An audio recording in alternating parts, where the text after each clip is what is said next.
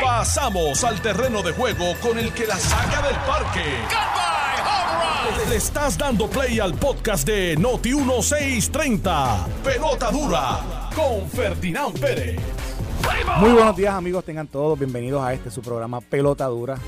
Hoy aquí de 10 a 12 del mediodía vamos a tener el mejor análisis de todos los temas que están aconteciendo hoy en Puerto Rico.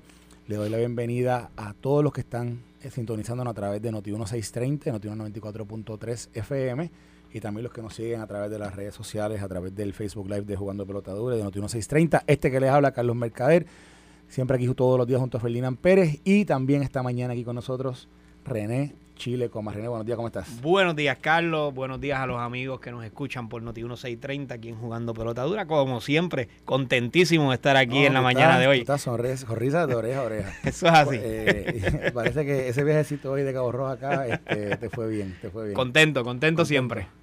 Mira, eh, ven acá una pregunta. ¿Qué tú haces?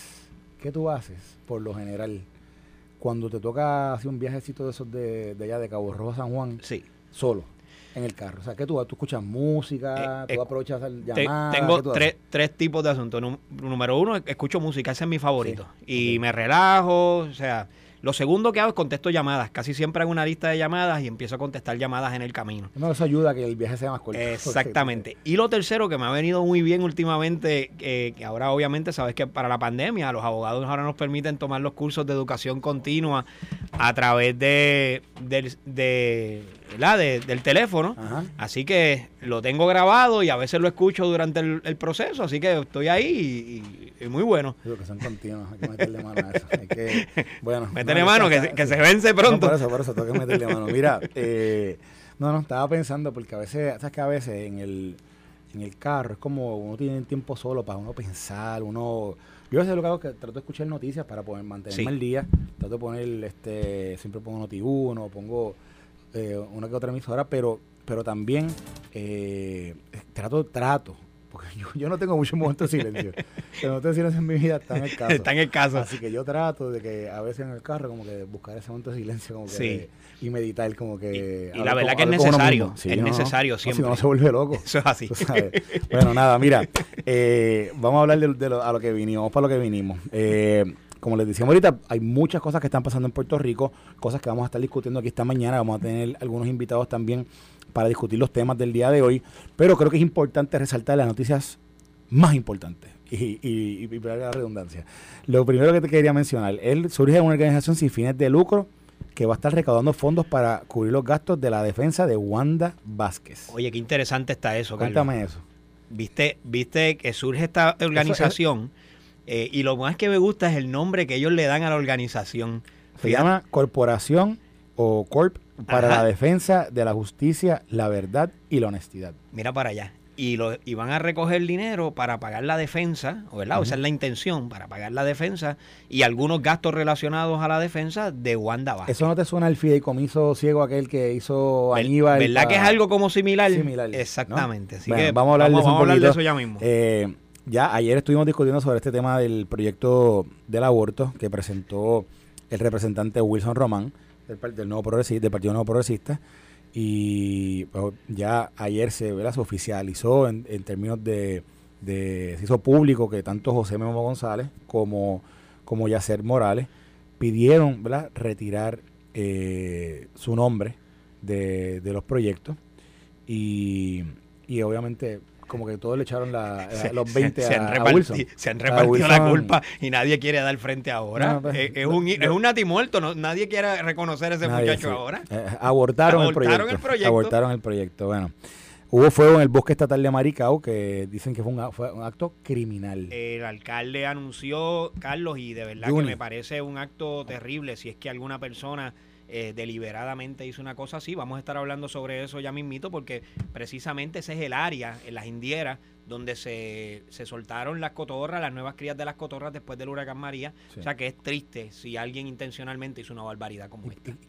y- y cuál es la cuál es el fondo de hacer Eh, eso? No, no lo puedo entender, esto es un crimen ambiental y, y me gustaría que le demos No, un ratito a eso- esto. no, y porque- eso es un área, eso es un área privilegiada. Privilegiada, Yo no sé, yo no sé bella. cuánta, cuánta gente de, de, de los que nos están escuchando han tenido la oportunidad de transitar por las indieras allá en Maricao.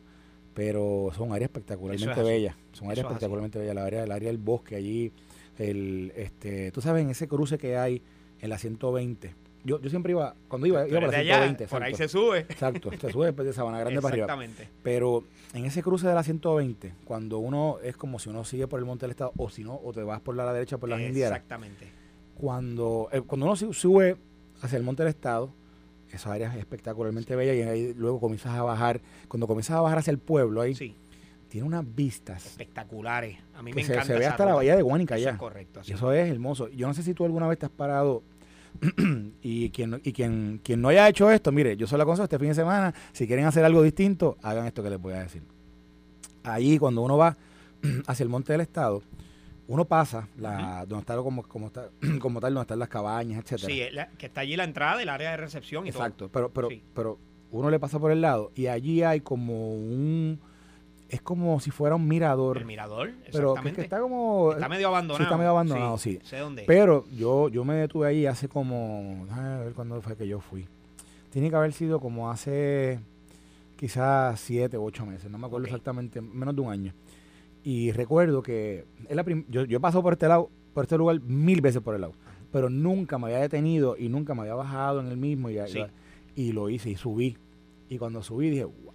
La vista. No, no, no, aquello es bello, aquello es, algo... Es un espectáculo. Aquello es algo hermoso, es que es hermoso porque es que uno ve todos los contrastes de la naturaleza que, ¿verdad? Del, del, del, bosque como tal allí, desde Maricao hacia San Germán, y luego tú vas viendo, vas hasta ves el Valle de Lajas que se ve hermoso y ves entonces allá la, ves el mar, ves la, ves la bahía de Guánica, ves, es una vista bien bella. Y algo, bien bella. que yo quiero resaltar sobre eso, y que quizás los puertorriqueños, porque lo tenemos ahí, no lo resaltamos de esta forma, pero es que tenemos un bosque tropical ahí y a menos de 30 minutos tenemos el bosque seco el de bosque seco de Guánica, ¿verdad? Desierto, eso es desértico allí. O sea, tenemos el Valle de Laja. Oye, Valle de Un ecosistema extraordinario. Hablando de, hablando de eso, en estos días me enviaron ¿Quién fue? Ah, ya sé. Una, una amistad que estuvo en Gilligan. Ajá. Y parece que kayakearon allí. Sí. Wow, qué espectacular. Qué bello está eso. y como y, Gilligan parece que está eh, cerrado, ¿verdad? Que no está como, como tal. Estuvo restringido la capacidad. Entiendo que por un tiempo lo tuvieron cerrado, pero creo que ahora se restringe la capacidad que admiten durante el día. Pues, pues, pues estas amistades mías que vi la foto, ellos estaban, parece que con el kayak, fueron desde, desde, desde, acá, de la, de la costa acá en Guanica hasta allí. Y oye, este Chile, pero un espectáculo también de, de, lugar. Y había, ¿verdad? Por lo que pude ver, no había más nadie en realidad, creo que eran ellos nada más. Este, de verdad que se veía. Mira, yo siempre hago este, este, este señalamiento, ¿verdad? A nosotros nos venden, ¿verdad? Cuando vas a salir de Puerto Rico, estos, estos, estos destinos turísticos donde tú ves esas playas cristalinas, ves esas, esas eh, oportunidades de buceo, de snorkeling o de hacer actividades en la playa y ves estas, estas playas con agua, con arenas, arenas blanquitas y cuando llegas a estos sitios o el agua es muy fría o no te pueden meter al agua porque hay focas o hay tiburones blancos o, o si el, oleaje es muy fuerte. nosotros en Puerto Rico tenemos lo perfecto. El oleaje siempre es bueno, obviamente, si, si hay una advertencia de oleaje, pues no se meta, ¿verdad? Pero en su mayoría del tiempo, el oleaje es bueno, nuestras playas son cristalinas en su mayoría. Eh, las actividades acuáticas son perfectas. Y, Gilligan, esto que le estoy hablando, les estamos aquí preparando el calendario de este fin de semana. Eso para, es así. Usted, para que usted vaya Eh, puede ir a Gilligan y también puede ir a Maricao, eso está allá al lado, están todos allá al lado y por allí también hay muchas ofertas culinarias. para Maricao, pare allí, pare allí en la lechonera Figueroa, dos piononos y suba, y suba preparado. bueno, no se lo coman las culpas, porque se lo come la culpa puede ser cuando llegue, no. Pero, pero sí, definitivamente allí en la lechonera allí puede aprovechar y se va, va, va a degustar de, de lo suculento del menú de allí. Nada, te menciono esto porque eh, eh, esto vamos a discutir en detalle, quizás vamos a ver si conseguimos a Juni para el alcalde de Maricao para ver si podemos hablar un poquito de, qué es lo que qué es lo que está pasando ahora allí. Pero pero es, insospechado la que alguien vaya y eh, le prenda fuego el bosque estatal de Mario no lo entiendo. Pero nada. Eh, está ya mañana creo que comienza ya como tal el todo el tema de el, el, no no el domingo es el domingo. Ah no no el, sábado, el sábado el, Team Rubio comienza el juego comienza los juegos ya el, mundial ahora aquí en Miami eh, abrimos el, torneo contra Nicaragua, el domingo contra Venezuela, que eso va a ser un sí, juegazo. va a ser un juegazo, ese no se nos podemos perder. El lunes va a ser contra Israel y el miércoles... ahí es que Contra Dominicana. Contra Dominicana el miércoles. Eso, ya saben que eso, eh, todo, el, todo Puerto Rico va a estar viendo va a estar viendo el Mundial este fin de semana. Eh, una noticia que es hoy primera plana, ya la habíamos discutido brevemente aquí porque había salido ya eh, anteriormente esta semana, pero hoy es primera plana y vamos a darle duro a esta, nota, a esta nota, es que empresarios activan su mollero, así lo dice el periódico, que es, crean un super PAC para apoyar eh, a candidatos que promuevan el libre mercado. Está encabezado por Manuel Reyes, el, presidente de MIDA. Pero, ¿verdad? Se llama democracia y prosperidad. Me, gusta, vamos a ver, eso y sería bueno que analicemos no, vamos a entrarle en eso. Vamos, ahí, sí. Vamos a entrarle en eso. También estuvo el presidente del Senado para por el DC, estaba cabildeando para promover que se incluya a Puerto Rico dentro del SNAP. ¿Te acuerdas que estuvo aquí Luis Dávila Pernas, el nuevo, el, nuevo director de PRAFA, que nos estaba hablando sobre los esfuerzos que están haciendo en el Farm Bill, que es el que es el, el proyecto de agricultura. Correcto. De que básicamente, eh, para que la gente entienda, eh, el proyecto de agricultura es un proyecto de asignación de fondos a programas que tienen que ver con agricultura. El SNAP eh, cae dentro de eso. Y entonces dentro de ese proyecto se está tratando de, hacer un esfuerzo concertado de tanto de, del gobierno junto con diferentes entidades eh, para que se incluya dentro de ese proyecto eh, el cambio formal de que Puerto Rico, en vez de estar recibiendo un block grant, como lo hace ahora mismo con el, con el PAN, pues, lo, pues pues esté igual que están todos los demás estados dentro de lo que es el SNAP. Eh, que entonces, que el cambio mayor es el, siguiente. Se, participa de ese programa de una forma proporcional, tomando en consideración eh, el, todos los índices socioeconómicos de, la población que, puede o no puede recibir el, SNAP y entonces aumentan las cantidades que se le otorgan a los participantes. aumenta la población que participa y aumenta la cantidad. Y para que entiendan, ahora Puerto Rico, bajo el PAN, lo que hace es que como recibe, recibe un bloque, pues tiene que Puerto Rico hacer una fórmula que, la, que la negocia junto con el Departamento de Agricultura Federal, hace una fórmula para, para que entonces ¿verdad? pueda participar la, cantidad de personas ¿verdad? que participan del programa y obviamente reciben una cantidad mucho menor, eh, aun cuando posiblemente haya una necesidad mayor. Porque en Puerto Rico, ¿verdad? A niveles socioeconómicos, como usted lo compara con, eh, con los estados, Puerto Rico eh, está muy por debajo. Así que, así que hay, un, hay una necesidad mayor, pero por la forma como se recibe el dinero, no, no se puede participar igual y, y, las cantidades no son las mismas. Y, y, con esto te iba a contar algo. Bueno, te, te, lo a contar porque esto se da a la luz de SNAP y a la luz de Medicaid. Correcto. En un momento dado, una de las ideas que, tratamos de trabajar en PRAFA fue que, que identificábamos los tres estados más similares en términos socioeconómicos con Puerto Rico. Y entonces hicimos como si fuera como una media, ¿verdad? Y dijimos, mira, esta es la media de, de estos estados. Para esa media es la que nosotros queremos llegar o deberíamos llegar. Y, si no llegamos a ella, vamos al 50% de ella, porque, porque cuando tú comparas lo que esos estados recibían... Es abismal la diferencia, Carlos. Abismal es de una diferencia de casi de un 80% de, de, fondos que más que reciben ellos vis a vis Puerto Rico. Y eso se estuvo trabajando, de ahí, ¿verdad? Que es donde salen todas, todas, estas todas estas iniciativas de este cambio ahora a la posibilidad De, que, de que Puerto Rico eh, entre el programa y vamos a ver lo que va a pasar. Te tengo que decir que, que, ¿verdad? reconozco esa iniciativa del presidente del Senado, José Luis Dalmao, y me parece una iniciativa buenísima, ¿verdad? Yo exhorto a los demás a que se le unan. No importa aquí los colores, porque como hablábamos esta semana, esto es una iniciativa que va a beneficiar a todos los puertorriqueños. Aquí no se mide si usted pertenece a algún partido o no. Esto es una situación que es para todos. Así que es eh, importante que, respaldemos al presidente del Senado en esta iniciativa. No, yo creo que sí, de acuerdo. Esto para mí es un esfuerzo de todo el gobierno. Yo creo que esto es un esfuerzo de, de, de, ¿verdad? de toda la gente que, de toda la gente, ya sea la industria, el sector privado, el sector público, hasta, hasta ¿verdad? las organizaciones que trabajan eh, en temas de alimentos y alimentación a, población, a las poblaciones más desventajadas. Creo que todo el mundo ahora debe poner su granito de arena aquí para, para que esto pueda pasar. Además, también DACO exige la devolución de dinero cobrado en exceso de 244 en cobro de tablilla y y registro. Oye, Carlos, cuéntame ese, eso. Ese tema, ese tema es bien importante y está bien caliente en estos momentos. Fíjate, fíjate lo que te voy a explicar.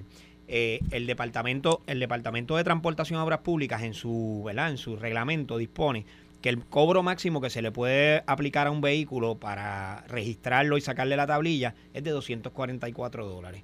Se estaba dando una práctica, ¿verdad? Desde el 2020 para acá, de que algunos dealers estaban cobrando también un cobro adicional y te lo, y te lo identificaban como que registro y tablilla. Y entonces ese, ese cobro adicional subía hasta 500 dólares. Eh, un grupo de, de, ¿verdad? de personas, de ciudadanos, reclamaron, fueron a los tribunales y el tribunal les dio la razón. la Asociación de Dealers fue y apeló esta decisión y el Tribunal Supremo finalmente, ¿verdad? No, no emitió un dictamen como tal, pero no avaló la posición de los dealers y lo que está diciendo es prácticamente eh, acátense a lo que el Tribunal de Instancia ha dicho. Y en, esta, y en este asunto, DACO ha, emitido orden para devolver ese dinero. Así que si usted compró un vehículo dentro durante el 2020 hacia acá, verifique cuánto le cobraron por ese, por ese servicio, ¿verdad? O, esa, o ese derecho de registro y, y, tablilla. Igualmente se hace la, la aclaración que si ese vehículo usted lo compró usado y es un vehículo también importado, verifique porque no le pueden cobrar registro y tablilla porque ya está registrado, ya tiene tablilla. Así que mm. eh, DACO ha emitido esto, está bien caliente ahora mismo la situación, pero eh, me dicen que DACO ha emitido más de 200 órdenes de devolución. Así que está bien interesante esto. Bueno, eso que le seguimiento. Mira, eh, le mandamos saludos allá a, a, toda la gente buena de que nos está escuchando del área del área oeste que nos están escribiendo de allá de, de, Lajas, de Sabana Grande, de San Germán. Oye, de Cabo Rojo. De Cabo Rojo. De Cabo Rojo. Por, ahí eh, está mi, mi, amigo Jeffrey Quiñones, Milton Chal, que está desde su embarcación en el mar escuchándonos todos los días. Eso es así. Oye, Milton, mandar una fotito. sí, Milton envía fotos para aquí envidiarte de, envidiarte de verdad. Que, Oye, a los amigos de la Policía de Puerto Rico que los respaldamos siempre, eh, nuestro amigo Robert Casiano, siempre que nos escucha. Nos escucha. Saludos, saludos a Robert. Mira, la, ah, mira, aquí dice que, que, también que saludemos a la gente de Villalba. Pues muchos saludos a la gente de Villalba, eh, que también nos está escuchando. Mira, eh, oye, y hablando, hablando de San Germán, ya para seguir, para, que ustedes puedan seguir planificando su fin de semana. Eso es así. Ya les dimos ya de, de pueden ir a Gilligan. Me acaban de enviar una foto aquí. Paco, eh, Paco Rodríguez Castro, de una foto desde el aire de Gilligan. O sea, del, de, miren, miren lo que yo les voy a enseñar aquí por el Facebook Live. Amigos, vayan al Facebook Live para que ustedes vean esta foto. Hermoso, Gilligan. Yo no sé quién, quién ha podido ir a Gilligan recientemente, pero el que no haya, el que no haya podido ir, vaya. Pero cuando usted vaya y vea estos caminos, esas veredas ahí de mar, de agua que hay, que son espectaculares, y, e, e, ese, todo ese litoral de, esa islita, es una cosa, es bien hermoso. Mira, aquí se lo voy a enseñar para que lo vean. Esa es Gilligan, esa es la isla Gilligan. Eh, que eso está allí como a, en kayak, es como a como quizás 15, 25 minutos quizás eh, kayakeando desde la costa de Ideguánica hasta... Fíjate, hasta la islita de, exacto pero esa esa eh, verdad ese ese ecosistema de manglares que se extiende hasta el área de Cabo Rojo entre Laja y Cabo Rojo y donde se hace más otra foto ahí tenemos otra, Mira otra, donde se hace más eh, notables en, en, el área de la Parguera y la Eh, es espectacular y le ofrece al kayakista, al que le gusta el paddleboard, poder transitar por las veredas y es extraordinario. O sea, y, por eso es que somos tan eh, insistentes en la protección del ambiente, en protección de los manglares. Eh, además de que son una, una medida de protección, cada vez que viene un huracán nos protege la costa pues también nos, nos permite poderlo disfrutar. O sea, hay que, hay que apoyar los esfuerzos que se hagan para allí, protegerlo. Allí yo recuerdo que, bueno, ahí está Caracoles, en la está Caracoles, pero ahí está Mataragata, Cayo Enrique, ahí está Cayo Enrique, sí, Playita Rosada, y todos son, todos son lugares espectaculares. Y si sigues por ahí, la Pitaya, el Faro, el Cabo no Rojo. Yo no he ido a la Pitaya. Bueno, ustedes han estado invitados en varias ocasiones por mí. Pero, pues, es que después que saca pecho y dice, vamos para allá este weekend. Y entonces, vamos en el tour de, es más, no, no, mañana no puedo, pero vamos, vamos este fin de semana el otro. Vamos, eso es el otro es, el otro es eh, eh, el de más arriba no puedo. Sí, no, ese está, ya comprometido. pero vamos a planificarlo porque vamos a estar por allí. Dale, después de Semana Santa vamos para allá. Porque, vamos para el oeste. Porque honestamente, eso, eso es una de las joyas de Puerto Rico. Sí. que, que uno tiene que ir a disfrutar y tiene que ir a ver, porque eso es, eso es hermoso, hermoso, hermoso. Oye, Carlos, yo quería decirte algo, uh, un privilegio personal, porque es que ayer hablamos, estuvimos hablando del balneario de Boquerón, que fue primera plana eh, ayer en el periódico, y estábamos eh, hablando sobre el, nivel de abandono en que se encuentran las cabañas del balneario de Boquerón y todo el, y todo el, el balneario, ¿verdad? Y yo comenté que no habían, no habían estructuras dentro de la zona marítimo terrestre. Y yo quiero hacer la aclaración porque algunas personas enviaron una foto de una estructura que se encuentra allí en el agua. Y para aclararle a los amigos lo que significa esa estructura, esa estructura se construyó creo que en los, en los 90 altos o a principios de los 2000 y es una estructura que formaba parte de un proyecto que se llama Mar para Todos. Si recuerdo bien, ese era el, nombre del proyecto. Y Mar para Todos lo que buscaba, o lo que busca, ¿verdad? Eso, fue bajo Pedro Rosselló. Yo no sé si fue bajo Pedro o bajo Sila, pero fue en esa época. Sí, era, era, y la intención es muy buena. Yo tengo un recuerdo, porque yo creo que fue bajo, bajo Sila, fue cuando se inauguró la, la rampa. Pues eso mismo, ah, ese es, el proyecto. Pues, pues, porque es que algunas personas enviaron la foto y nos dijeron, mira, está, tú estás diciendo que no hay estructuras en la zona marítima. Sí, fue bajo Pedro Rosselló. Pues sí. bajo Pedro Rosselló, pero, pero este que tú estás hablando, porque yo estuve allí en la inauguración. Pues fue esa. Sí, sí fue 2004. Pues mira lo que pasa. Esa, esa estructura en particular... Ah, y el Luquillo también se hizo. Exacto. Se, hizo, se hizo en Boquerón y se hizo en Luquillo. Exacto. Pues esa estructura en particular tiene que por obligación estar dentro del agua. Mar sin barreras. Mar sin barreras. Mar sin barreras. Esa es la que es. Porque lo que busca. Oye, gracias a todos los que nos han escrito. Seguro, oye, porque es que hay que hacer la aclaración para que las personas entiendan qué es lo que está sucediendo. Mar sin barreras lo que busca es que si usted tiene alguna condición que no le permite caminar por la arena, aquellas personas que utilizan algún tipo de silla de rueda, algún tipo de, de, unidad que le permita, ¿verdad?, moverse acá en el área del cemento o la brea, pero no puede por el área de la arena, tenga la facilidad de poder llegar hasta el mar, disfrutar de darse un chapuzón allí en el mar sin tener que pasar por la arena, ¿verdad? Y, y meter el carrito hasta allá. Y esta facilidad era una rampa bien similar a la que se utiliza para acceso a los edificios, donde usted tenía acceso directo al mar y abajo tenía una plazoleta donde usted se podía sentar, dejar su sillita, su equipo allí y allí estaba seguro. El oleaje no, el oleaje allí es perfecto, o sea, usted puede estar en el balneario Boquerón el día completo y no va a recibir ni marejada ni oleada, exactamente, como bulle.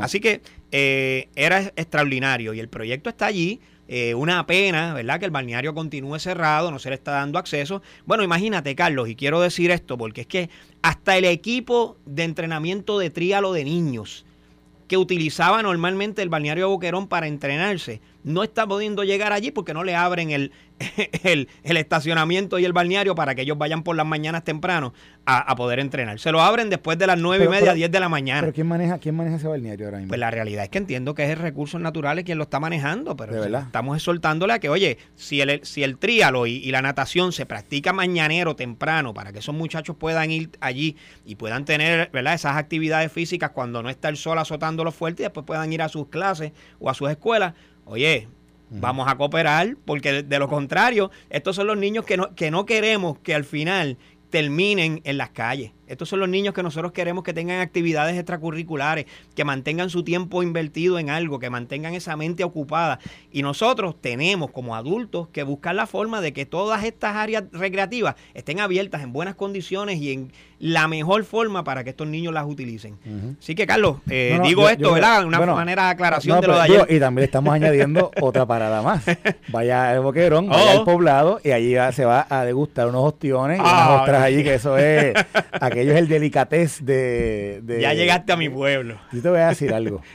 Mi tío, tío Cuga, que le mando saludos, eh, eh, mi tío, un fin de semana me, fui con ellos, con mi tío este, y con mis abuelos, allí al, poblado. Nos quedamos, nos quedamos, yo creo, es más, yo creo que nos estamos quedando en las cabañas. Yo en no, las cabañas. que no, no tengo recuerdo exactamente dónde fue que nos quedamos. Pero mi tío cometió el error de su vida. Ajá. Que me, me, compró, me dijo, para que pruebe. Una docenita de, opciones. De opciones. Mira, Chile. el, que, el, que, me conoce sabe que yo puedo comer todos los días ostras. O sea, yo, o sea, yo, vamos para encima. Ahora mismo. Mira, yo voy, yo voy a un sitio que haya ostras y digo, no, tráeme 40. Y Exacto. la gente me mira, ¿qué te pasa? 40, tío. Exagerado. Esa es la que es. Que me gusta. Sí. Desde esa vez. A mí me encanta. Yo, yo, nunca he dejado de comer ostras. Oye, eh, y, Carlos. ahí se come espectacular, eh, ¿verdad? Y, te tengo que decir, no porque sea mi pueblo, pero ha desarrollado una cantidad de, de negocios nuevos, una gastronomía extraordinaria, restaurantes de todo tipo, o sea, con una oferta eh, muy buena. Sabes que allí, pues la capital del marisco es Cabo Rojo, allí tenemos las villas pesqueras. o sea que tenemos, la pesca es fresca todos los días allí. Zulma Rosario, que es nuestra compañera aquí en Noti1. Zulma Rosario, ella se encarga de cada cierto tiempo. Fíjate, yo no lo he visto en estos días y no sé si, no, tengo que ver las redes de ella, pero cada cierto tiempo, Zulma se encarga de también de, crearnos en nosotros estos sentimientos de envidia. Porque ella toma fotos. ¿Qué te envió? Ella toma fotos ahí, o que está comiendo por ahí, por, por este, ¿cómo se llama? Puerto. ¿Cómo se llama en la parte de Cabo Rojo? Que, ay, Dios mío. Puerto Real. Puerto Real. Ah, bueno, imagínate. Real. en mi barrio. exacto, Puerto Real. O a veces toma fotos allá por en Boquerón eh, y toma, y toma, obviamente, unos atardeceres preciosos ahí. Los mejores atardeceres. no, no, no. Que yo, y, yo me acuerdo que yo le decía, Zulma, ven que tú vas a hacer, tú vas a ir a la radio, a hacer radio de Notiuno y dice, Carlos, aquí no hay quien me saque este paraíso. O sea, ese es su paraíso. ¿Sabes qué, Carlos? Podemos, podemos hacer el programa desde allá, la, en, un par de semanas. Vamos a hacerlo desde allá. Mire, nosotros aquí cogimos este, este primer, esta primera entrada para, para planificarles a ustedes el fin de semana allá en el oeste. y, y, nos quedan lugares, nos quedan lugares para que, que, que hay celos envueltos, el Carlitos Velavar está en la palguera y dijo, ¿cómo es que ustedes pasaron por la palguera y no me mencionaron a mí? saluda a Carlito, que, oye, que la está pasando bien por ahí en la palguera. Y saluda a todos los que están allá escuchando a Pelota Dura. Nosotros vamos a pausar ahora y en la segunda entrada vamos a discutir todo esto del super pack de los empresarios y qué es lo que hay detrás de todo esto. Estás escuchando el podcast de Pelota Dura, en Noti1 con Ferdinand Pérez.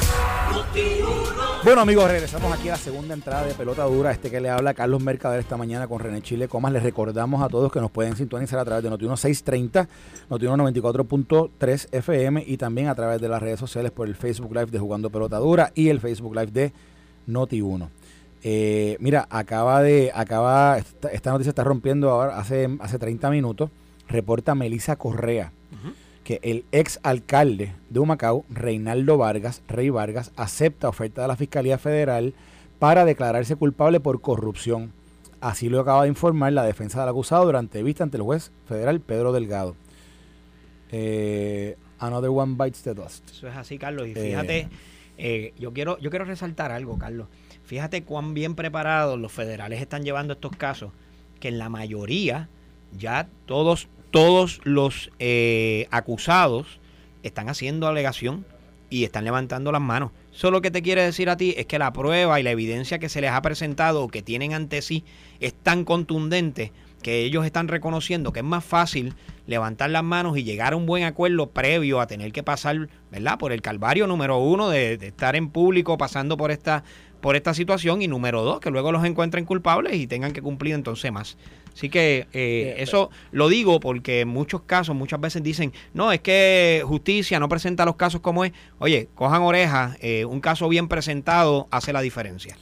Pues acaba de, acaba de, aceptar el acuerdo que, le, presentó Fiscalía. Recordarán que Rey acababa de ser elegido alcalde de Macao eh, en noviembre del 2020 fue, él, había aspirado en el 2016, pero no había ganado.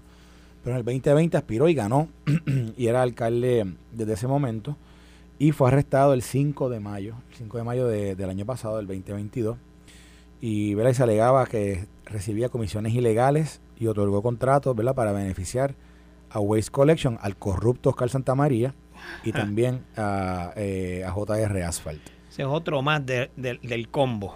Exactamente. Pero nada, pues, eh, una noticia, lo que da, lo que da es tristeza ver cómo estos alcaldes este, cayeron en esta, en esta, en estas acciones, este, corruptas, ilegales, eh, motivadas por, por, por estos empresarios eh, inescrupulosos también, porque es que tienen que pagarlo todo, no solamente el político, también el empresario que se presta para algo como esto, tiene que pagar igual. Bueno, pues ya saben, el exalcalde eh, de, de Humacao, Rey Valgas, acaba de, aceptar el acuerdo de fiscalía, se, está se va a declarar culpable Por, lo, por lo que se le acusaba. Eh, es otro más, otro alcalde más que, que, que ya eh, cayó en esta redada de, de Oscar y del Cano y toda esa gente. Bueno, eh, aquí alguien me escribió y me dijo, mira Carlos, tienes que escuchar el podcast de ayer de Zulma Rosario con el alcalde de Cabo Rojo porque me dicen que ayer habló eh, Duri, Duri Culviao sobre el tema este de Boquerón y eso. No lo pude escuchar, pero lo voy a buscar para, para escucharlo ahorita. Vamos a buscarlo. así que les recomiendo a todo el mundo, ¿verdad? En el, podcast de Zulma Rosario, donde discutió eh, en profundidad todo, todo, ¿verdad? Todo el tema de que llama Cabo Rojo en general, pero también el tema de Boquerón y de lo que está pasando allí en términos de, la, de, de los trabajos de reconstrucción, etcétera. Bueno, miren, la portada del periódico del Nuevo Día de hoy eh, habla un poco de lo que nosotros venimos discutiendo aquí desde que pasó la, este fin de semana de la asamblea. Sí.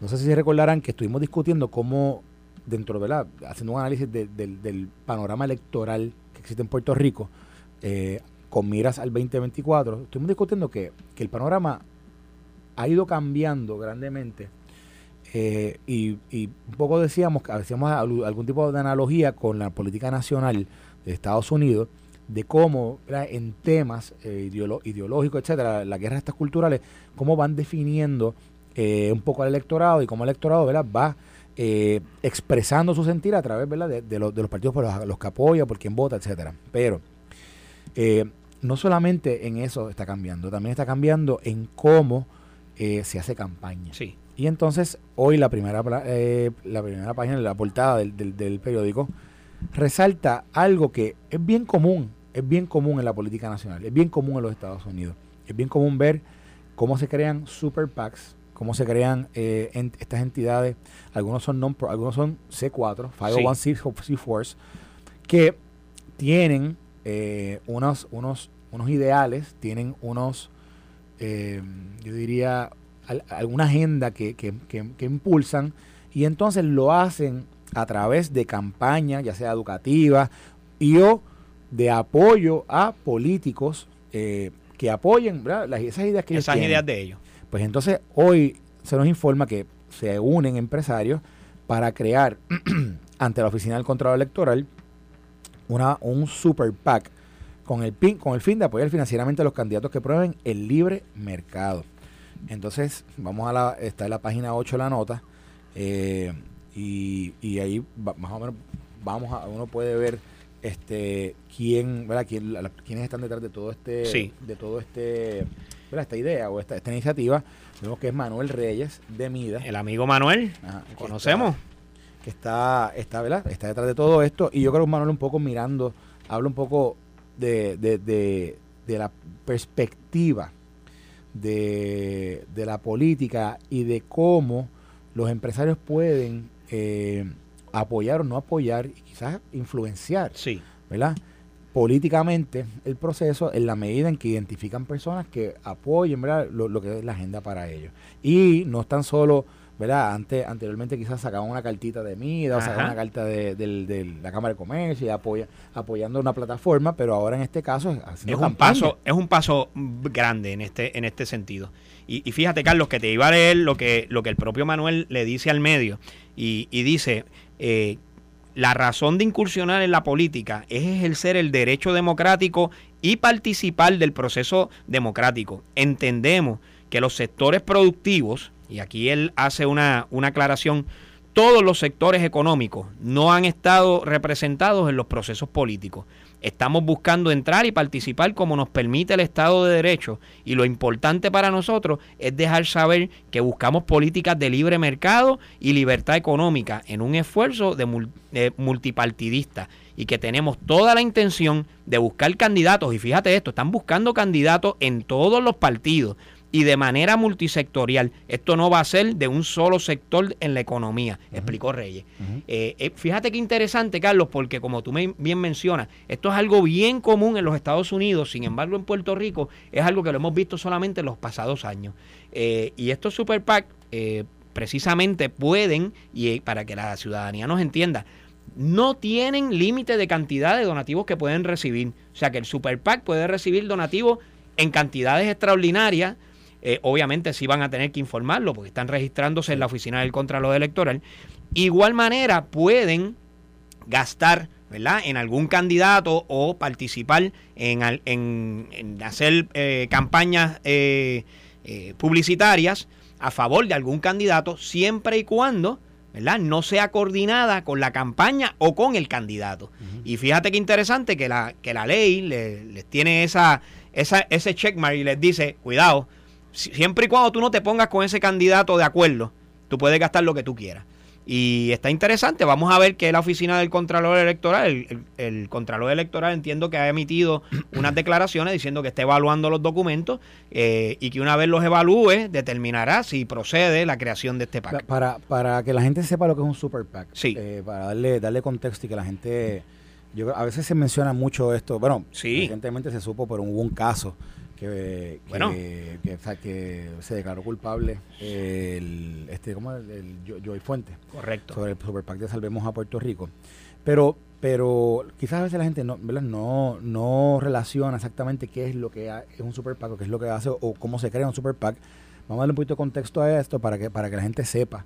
Eh, y esto, estos son figuras que son relativamente nuevas en la política de Estados Unidos, la política nacional, porque eh, todo esto comienza posterior a un caso eh, que se decidió a nivel, a nivel del Tribunal Supremo de los Estados Unidos, eh, conocido por SpeechNow.org versus Federal Election Commission. Eh, luego de ese caso, anteriormente, ¿verdad? digo, técnicamente se conocen como, como comités de, gastos, independientes. Ah, de gastos independientes. De gastos independientes.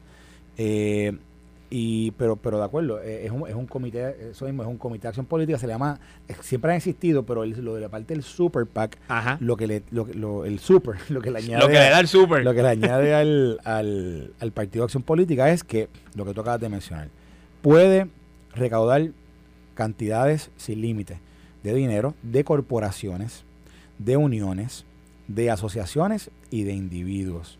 Y a la misma vez puede gastar ¿verdad? todas estas cantidades eh, para apoyar o para ir a hacerle campaña en contra a un candidato. Y distinto a lo que es un, a lo que es un comité de acción política tradicional, el Super PAC tiene prohibido de, donar, de donarle dinero directamente a los, a los candidatos. A un candidato en particular. No le pueden donar dinero.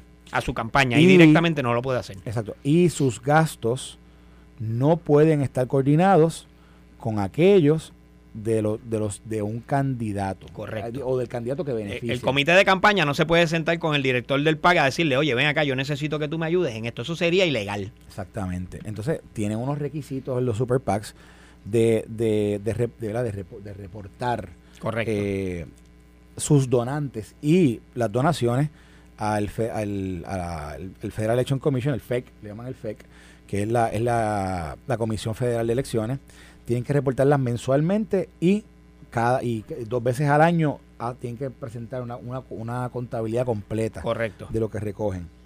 Entonces, este para que la gente tenga una idea, a marzo 9 del 2023 hay 2.476 grupos organizados como Super PACs. Y han, y, y han reportado al FEC al día de hoy 2 billones 737 millones 146 mil 601 dólares. En donativo.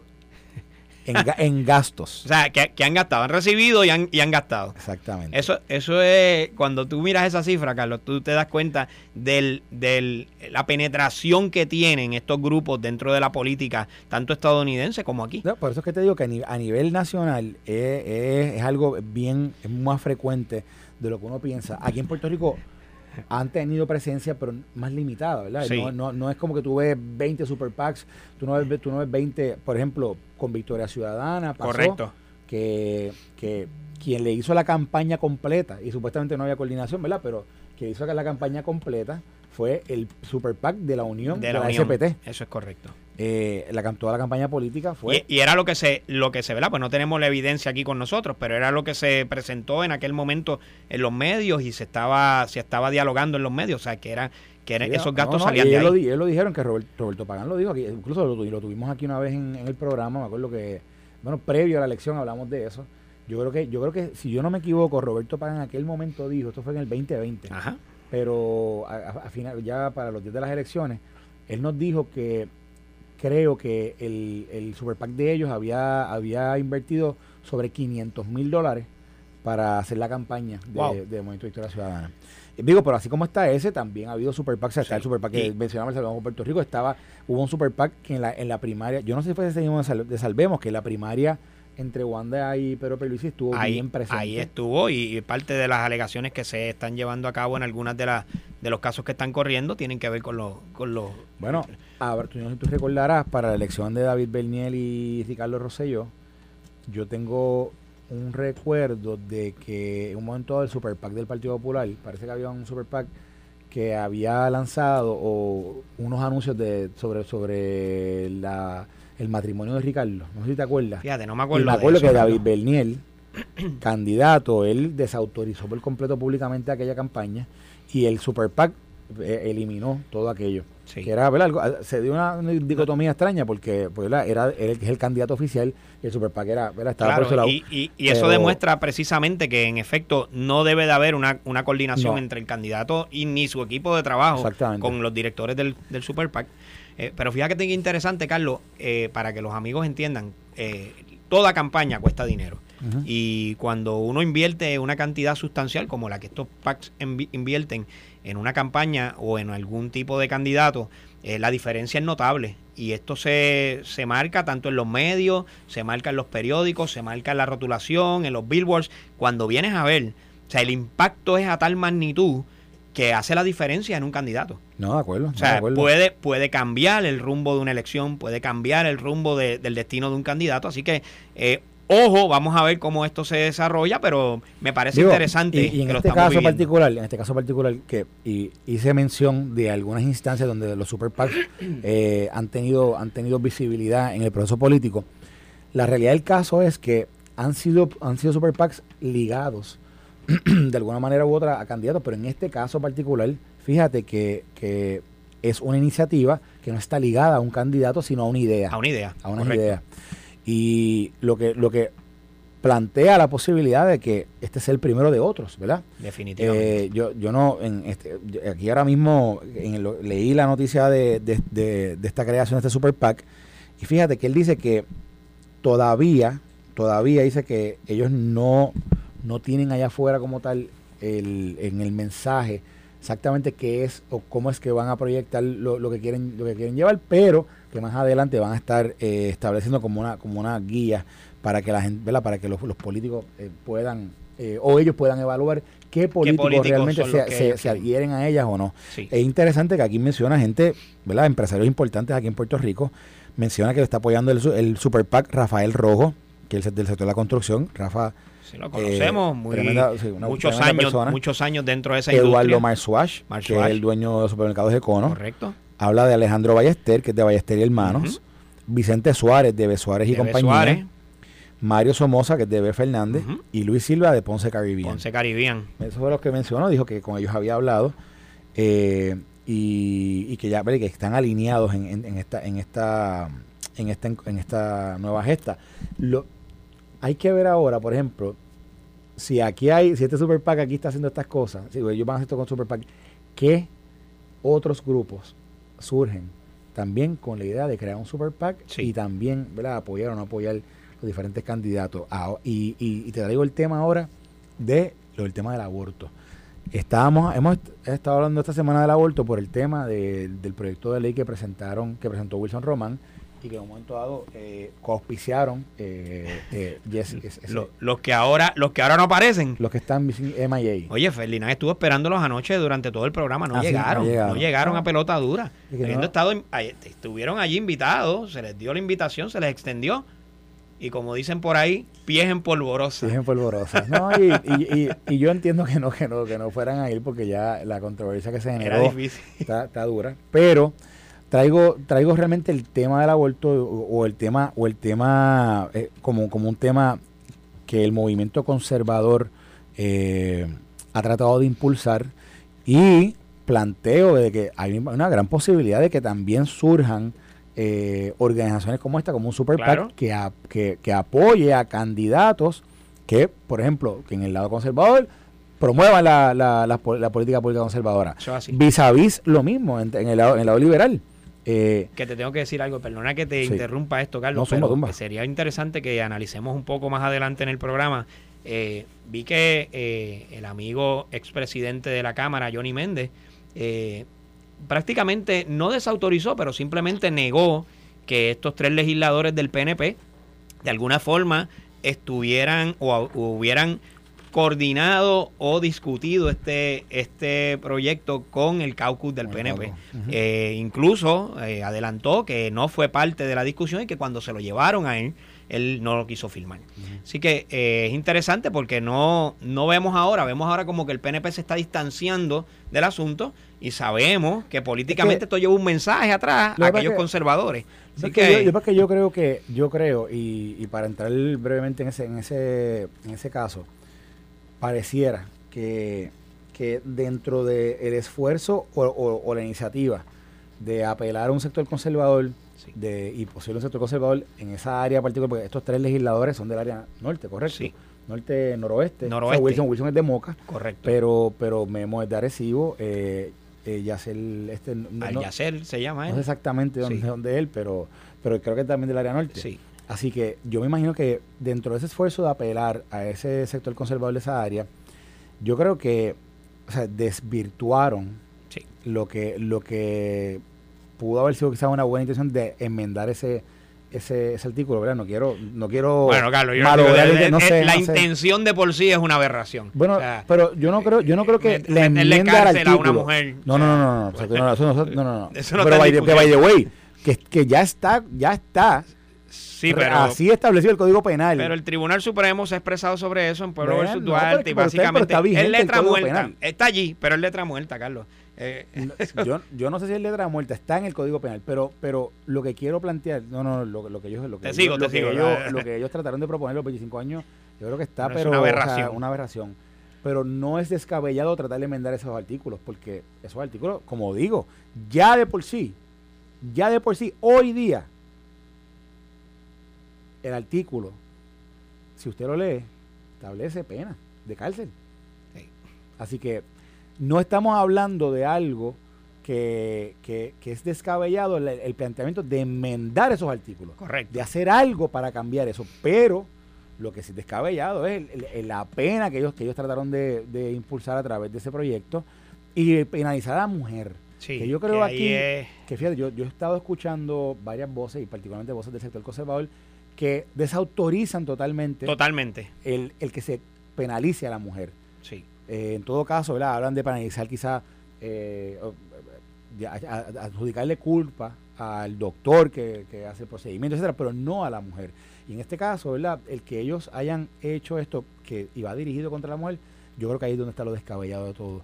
Eh, pero, pero, traigo también este tema porque, de nuevo, volviendo a lo del Super PAC, yo creo que poco a poco vamos a ir viendo como también van surgiendo otros grupos, otros, eh, otra, otra, otras personas que pueden tener intereses particulares que posiblemente para insertarse en el proceso político también acudan a, la Comisión Estatal Federal de Elecciones para tratar ¿verdad? De, crear estos grupos y, promover o ir en contra de candidatos que, que estén te pregunto Carlos yo, yo, tengo mi opinión pero tú crees que estas que los PAC tienen los PACs tienen más eh, pegada, más punch y más llegada a los candidatos en particular que cuando eh, el, donativo tradicional al que nosotros estamos acostumbrados se hace al partido o al candidato en particular? ¿Cuál, eh. ¿cuál, es más poderoso? Ese donativo que hace el individuo allá y le dice, mira, fui, fui a una actividad y te estoy donando dos mil dólares, mil ochocientos dólares estoy donando en esta fiesta, o estoy, estoy yendo un cóctel de mil dólares la taquilla, alguna cosa como esa. o, o, la penetración que puede tener el PAC, ¿verdad? Cuando dice, mira, no, nosotros tenemos acá 100 mil dólares y los vamos a meter en una campaña en contra de este candidato o a favor. Bueno, yo, yo creo, lo que pasa es que son, son propósitos distintos aunque, aunque el fin es apoyar un candidato o, ir en contra, del candidato, la realidad del caso es que son propósitos distintos y son y hay funciones, funciones distintas. O sea, el Super PAC, como dijimos ahorita, puede recibir cantidades sin límites y a la misma vez, y alguien puede donar eh, no, eh, eh, por encima de, de, de, lo, de, los máximos que tiene la, la ley para un individuo. Y también, por lo general, por lo general, y como lo hemos visto aquí en Puerto Rico, los super PACs hacen, hacen lo que es el, lo que, lo que es el, lo que es el OPO, la campaña de OPO, que llaman el opposition campaign contra los candidatos, así que obviamente el candidato siempre va a tratar de llevar una, una campaña positiva y a veces los super PACs lo que hacen es que hacen el contraste contra ¿verdad? el candidato que estén apoyando contra la persona que esté corriendo contra esa persona, etcétera, etcétera, etcétera. Así que son distintos. Yo creo que el Super PAC es importante. Este y tiene y, le permite le permite a, a, quien sea que esté apoyando el candidato a llevar a cabo unos mensajes que de nuevo que no, son necesariamente de la voz del candidato pero sin apoyo al candidato. Y yo creo que en eso eso es parte de la libertad de expresión eh, así se reconoce y creo que lo vamos a seguir viendo eh, oh, aquí. Bueno. Esto fue el podcast de Noti 1630 pelota dura con Ferdinand Pérez Dale play a tu podcast favorito a través de Apple Podcasts, Spotify, Google Podcasts, Stitcher y notiuno.com.